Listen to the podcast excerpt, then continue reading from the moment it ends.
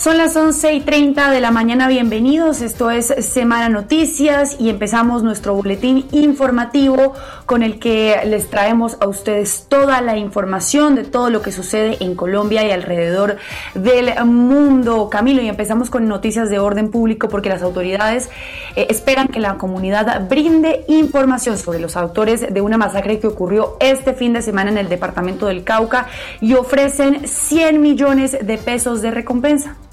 Ya, pues mire, pese a que todavía no se maneja una hipótesis sobre qué fue lo que ocurrió y qué motivó esa masacre de esas cuatro personas allí en Santander de Quilichao, en el eh, sector conocido como Guaranday, el gobierno ofreció una recompensa de 100 millones de pesos y además creó un equipo especial de investigadores para poder eh, darle un eh, entorno a esta situación que se dio en el departamento del Cauca, como lo manifestó el propio ministro de Defensa, Carlos Holmes Trujillo.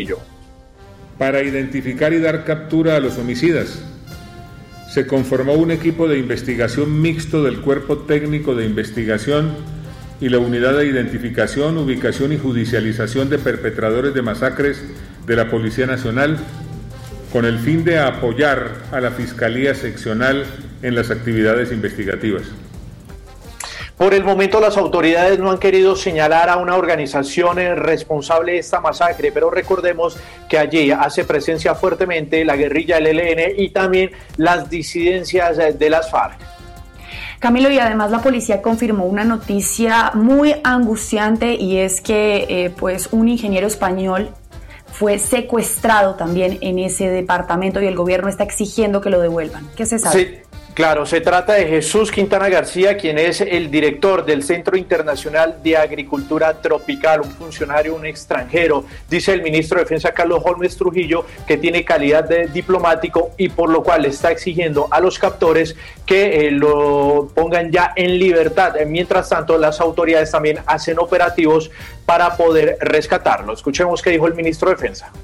Quiero hacer un llamado a quienes tienen en su poder al ciudadano español director del Centro Internacional de Agricultura Tropical a que lo liberen a la mayor brevedad.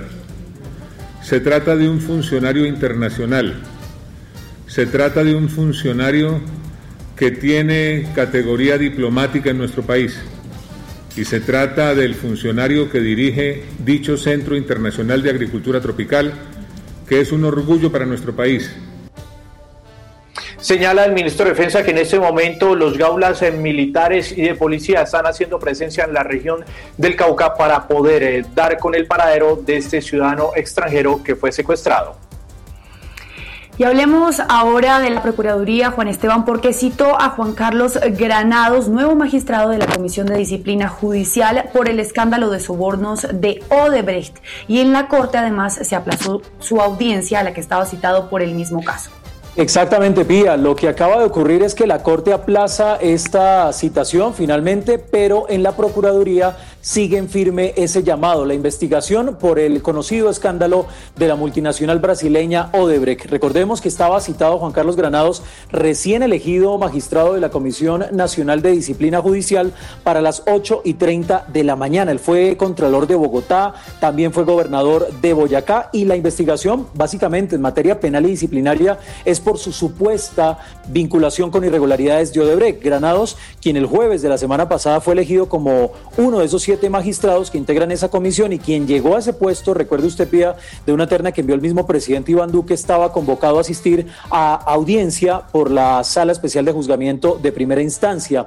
Recordemos que aceptaron la petición de Granados, ya que como él no tenía un defensor, pues no se podía iniciar la acusación. Sin embargo, será escuchado, repetimos, el próximo 10 de diciembre en la Procuraduría que lo investiga por sus presuntos eh, vínculos, digamos, mientras era gobernador de Boyacá, en un eh, eh, contrato puntualmente de la vía Duitama Charalá San Gil eh, y que supuestamente tendría nexos con la multinacional brasileña Odebrecht. Eso es lo que tiene entonces que investigar el Ministerio Público.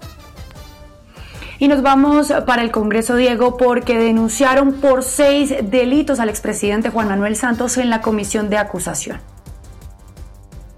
Sí, señora Pía, lo hizo el abogado Guillermo Rodríguez y todo esto es por la revelación que hizo Semana durante el fin de semana. Esas cartas del exfiscal Néstor Humberto Martínez, en donde le advertía al expresidente Santos que integrantes de las FARC estaban delinquiendo después del acuerdo de paz. Pues bien, son estos seis delitos, mire usted, prevaricato por omisión, abuso de autoridad por omisión de denuncia, abuso de función pública, asociación para la comisión de un delito contra la administración pública, favorecimiento y conspiración.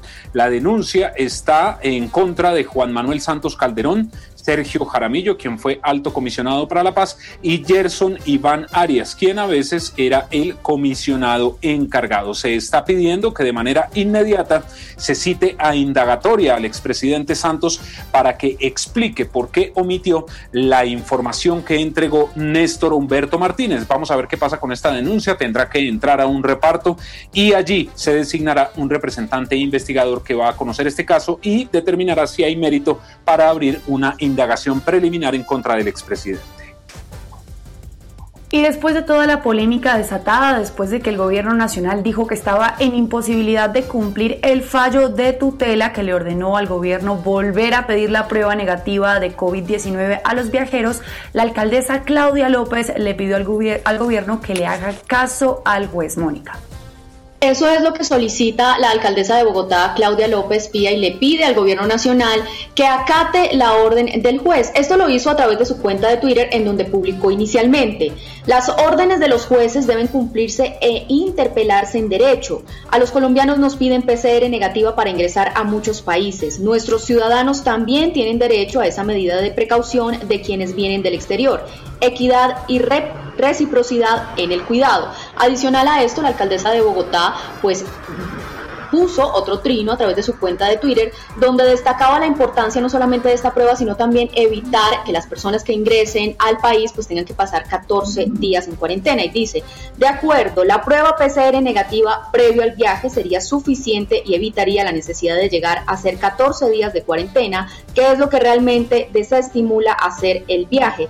Secretaría de, Salud, eh, Aeropuerto El Dorado, Inmigración Colombia, hacemos vigilancia epidemiológica y seguimiento. Pues este, esta es la petición de la alcaldesa de Bogotá, Claudia López, la cual la dio a conocer a través de su cuenta de Twitter, en donde le solicita al gobierno nacional que por el bien de los colombianos se pida la prueba PCR a los viajeros como lo ordena el juez.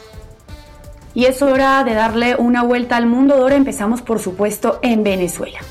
Sí, hay que empezar en Venezuela eh, porque las noticias son varias. Por un lado, las elecciones parlamentarias ayer ganó el chavismo, pero no se esperaba nada distinto, pues no participó la oposición. Por eso es que ya hay reacciones del mundo entero y, por supuesto, el presidente Nicolás Maduro, pues ha estado desde temprano celebrando lo que él llama una nueva asamblea y retoma el poder entonces el chavismo en la Asamblea Nacional después de cinco años. Sin embargo, la noticia no es solamente eso, también hay que hablar de la cantidad de gente que no votó. Se acaba de entregar un un primer informe donde diría que solamente 31% de las personas habilitadas para votar en efecto lo hicieron. Esto eh, significa, por supuesto, que no hay un apoyo masivo del pueblo a esa nueva asamblea con mínima participación de oposición que juramentaría entonces el 5 de enero. Y también hay que decir que Estados Unidos reaccionó hace tan solo minutos, Mike Pompeo, emitiendo desde temprano un trino donde dice que apoyan a Juan Guaidó, pero acaban de decir que el presidente ante el gobierno en Washington, la administración de Donald Trump, sigue siendo Juan Guaidó. Ya reaccionaron también de la OEA rechazando las elecciones, llamándolas un fraude, asimismo el Grupo de Lima, Unión Europea, Estados Unidos, Colombia también, y diferentes gobiernos de la región que rechazan la conclusión de esas elecciones parlamentarias que darían de nuevo al chavismo poder en Asamblea Nacional. Y otra noticia importante hoy en el mundo PIA tiene que ver con lo que está pasando en India especialmente en el sur de ese país. Se vivieron protestas durante el fin de semana, pero lo importante es que hay 450 personas hospitalizadas y un muerto por una enfermedad que nadie sabe qué es. Por supuesto, eso preocupa cantidades, una enfermedad que son convulsiones, desmayos y una persona que habría fallecido. Ya se sabe que no tienen COVID y los científicos, la comunidad internacional, muy pendiente de lo que lleguen a arrojar los resultados allí en. Y volvemos a Colombia para seguir hablando de Venezuela, Javier, porque en nuestro país calificó de fraudulentas esas elecciones.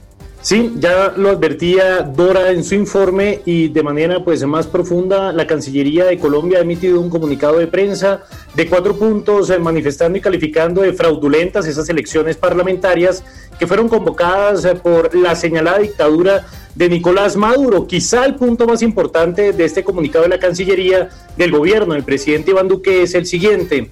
Con esta elección fraudulenta, el régimen dictatorial de Nicolás Maduro busca prolongar la usurpación del poder y asegurar el control sobre la Asamblea Nacional, única institución democrática que sobrevive en Venezuela. Y ha estado el gobierno nacional a través de este comunicado de prensa a la comunidad internacional a reforzar esfuerzos dentro del marco del derecho internacional para apoyar al pueblo venezolano en esa búsqueda de la transición hacia la democracia. Y cambiamos de tema porque la semana pasada se hicieron conocidas y virales las fotografías de unos presuntos ladrones que hicieron muecas burlonas cuando fueron capturados, pues ahora Flechas, un juez ordenó investigar a los policías que los había capturado. Pues bueno, eh, Pía, exactamente, eso es el colmo ya. Los policías que adelantaron ese operativo que cumplieron con ese llamado que hizo la comunidad de, unas personas sospechosas en un vehículo y se encontraron con este armamento que estamos viendo en, pantalla, con eh, ese armamento y algunas cerchas para amarrar a las víctimas. Lo que tenía como hipótesis la policía es que iban a hacer o iban a asaltar una vivienda, pero ahora pues los presentaron ante jueces de control de garantías y estos personajes le hicieron muecas a la policía mientras estaban haciendo la reseña. Ah, burlándose, tranquilos que vamos a salir muy rápido. Y efectivamente salieron muy rápido, mira, ahí están haciendo muequitas.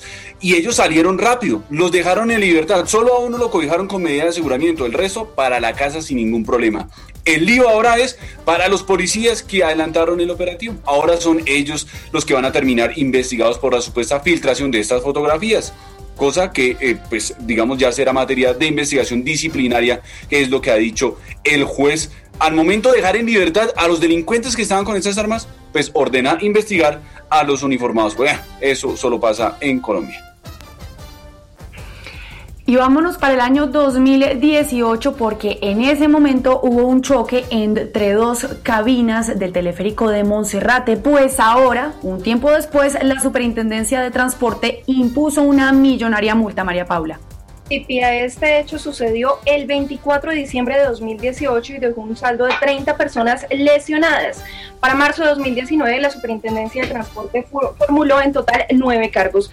Ya adelantan las investigaciones y llega una sanción de 504 millones de pesos en este momento por seis eh, seis cargos formulados y otros tres de los cuales fueron exonerados. Esto fue lo que dijo el superintendente de transporte encargada de operar los equipos habría trabajado más de 11 horas, excediendo así la jornada que debía tener en función del principio de seguridad. Asimismo, no se acreditó la calidad y la idoneidad de los funcionarios y de los empleados que estaban operando los equipos y es que tampoco estaban cumpliendo con los cronogramas para poder eh, poner en funcionamiento estos eh, equipos, eh, los teleféricos, no los estaban revisando, no estaban haciendo las pertinentes correcciones a las fallas que podrían tener y tampoco estaban cumpliendo con los simulacros que estaban previstos para realizarse cada seis meses en ese lugar. Y volvemos al Congreso porque a esta hora se está debatiendo la prohibición de las corridas de toros en Colombia, Diego. Sí, señora, y los antitaurinos eh, dicen que la tercera podría ser la vencida, porque pues es la tercera ocasión en que se radica este proyecto para prohibir todas las corridas de toros en todo Colombia, por supuesto, las eh, grandes temporadas taurinas y también los festejos en provincia. Esto ha generado mucha polémica, los taurinos aseguran que no han sido escuchados en audiencia pública y en este momento se está discutiendo sobre ese tema. Mire lo que están diciendo desde Cambio Radical. La muerte y la sangre no puede considerarse un espectáculo. La muerte y la sangre no puede ser objeto de protección por parte del Estado. La sangre y la muerte así le guste a muchos ciudadanos en términos de lo que se puede considerar su libertad individual no puede ser patrocinada ni siquiera por la Constitución. La muerte y el arte que se produce alrededor de las corridas de toros no puede ser patrocinada por el Estado. La muerte y la sangre como consecuencia de asesinar un animal ante miles de personas no puede considerarse hoy una costumbre, al menos que se recoja los conceptos feudales que de alguna manera u otra se caracterizaban precisamente por no respetar el derecho de los animales. Esto, Pía, genera una fuerte discusión. Los taurinos, por supuesto, dicen que ese es su modo de vida, además que se deben respetar a las minorías y otros consideran pues que sencillamente ya la tauromaquia, por temas de generación en Colombia, se irá acabando poco a poco. Cabe recordar que en los últimos días se conoció que por lo menos la temporada taurina de comienzos del año 2021 en Bogotá no se llevará a cabo por disposiciones de la pandemia, de las medidas de bioseguridad. Y Flechas, el alcalde de Providencia dice que él no estaba haciendo compras navideñas después de que fuera visto este fin de semana en un centro comercial en Barranquilla, ¿no?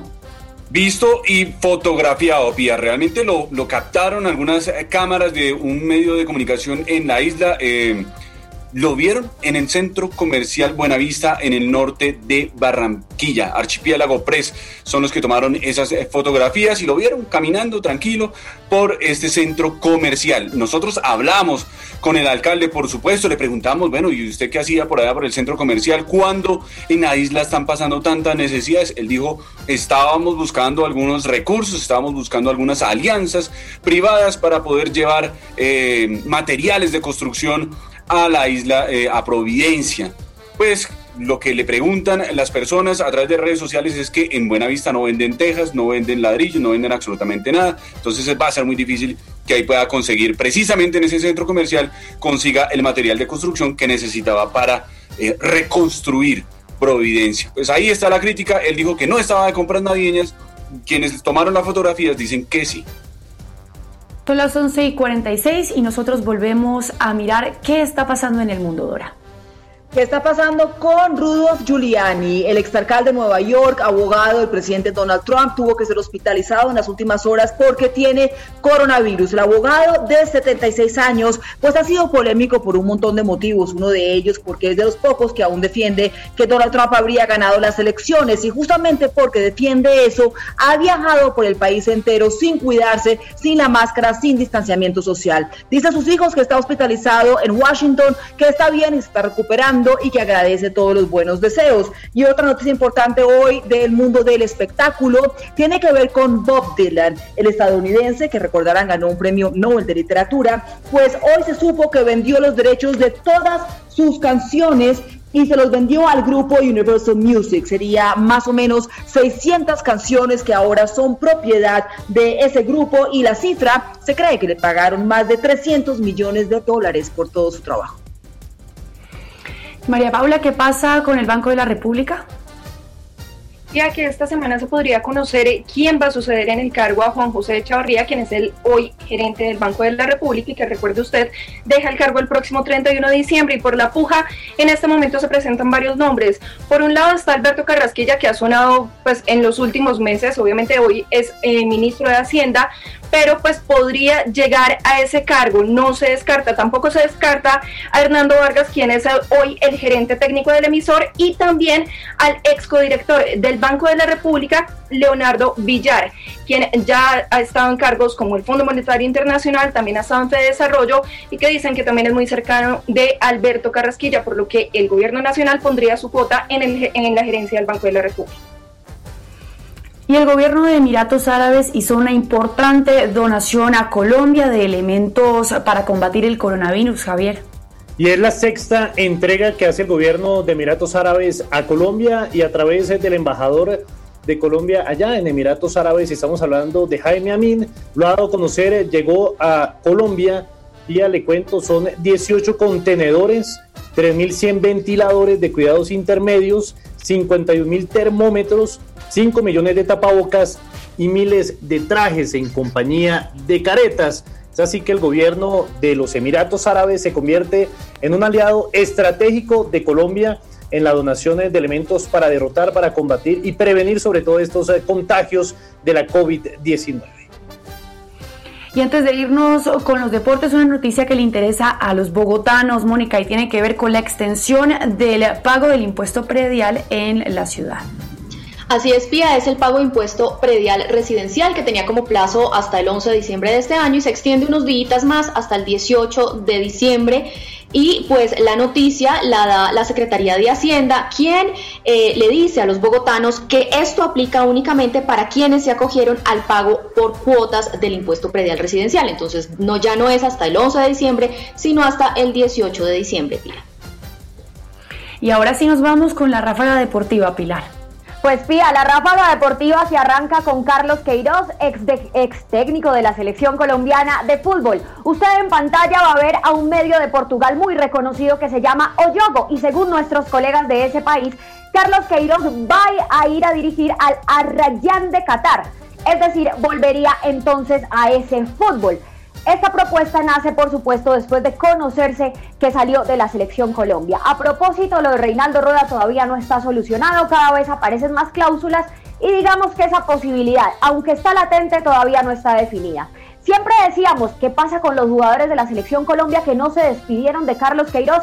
Ya lo había hecho Edwin Cardona, ¿se acuerda usted? Se lo mostré aquí en 90 eh, minutos de, fútbol con nuestros colegas de ESPN. Pues Juan Guillermo Cuadrado también se pronunció en sus redes sociales. Aquí lo va a ver usted exactamente en Instagram. Dijo, en poco tiempo conoció un buen entrenador, con el corazón de un padre para todos. Gracias, profe, muchos éxitos, bendiciones en lo que Dios tenga preparado para su vida. Continúan pía las críticas para James Rodríguez en Inglaterra. Parece que algunos no están muy satisfechos con eh, lo que hace nuestro colombiano precisamente en el equipo de Everton, de Carlo Ancelotti. Pues Gabriel Abogano que es un, eh, un exjugador del Aston Villa, dijo que si el Everton tuviera mejores suplentes, James no sería titular. Vamos a escuchar.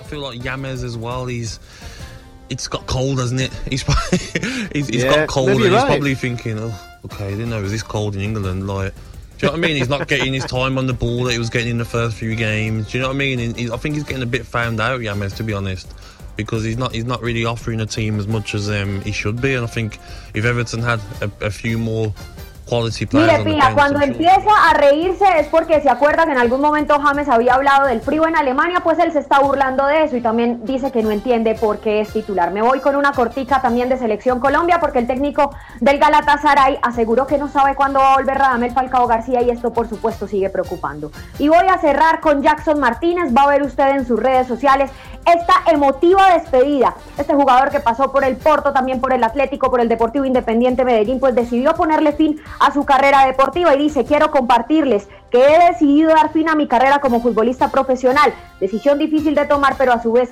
es la más sabia. Desde mi lesión de tobillo, desde 2015 a 2016 comenzó una lucha y ahí sigue toda la historia, Pía, y por supuesto es muy triste porque Jackson Martínez tenía pensado venir a retirarse al Deportivo Independiente Medellín.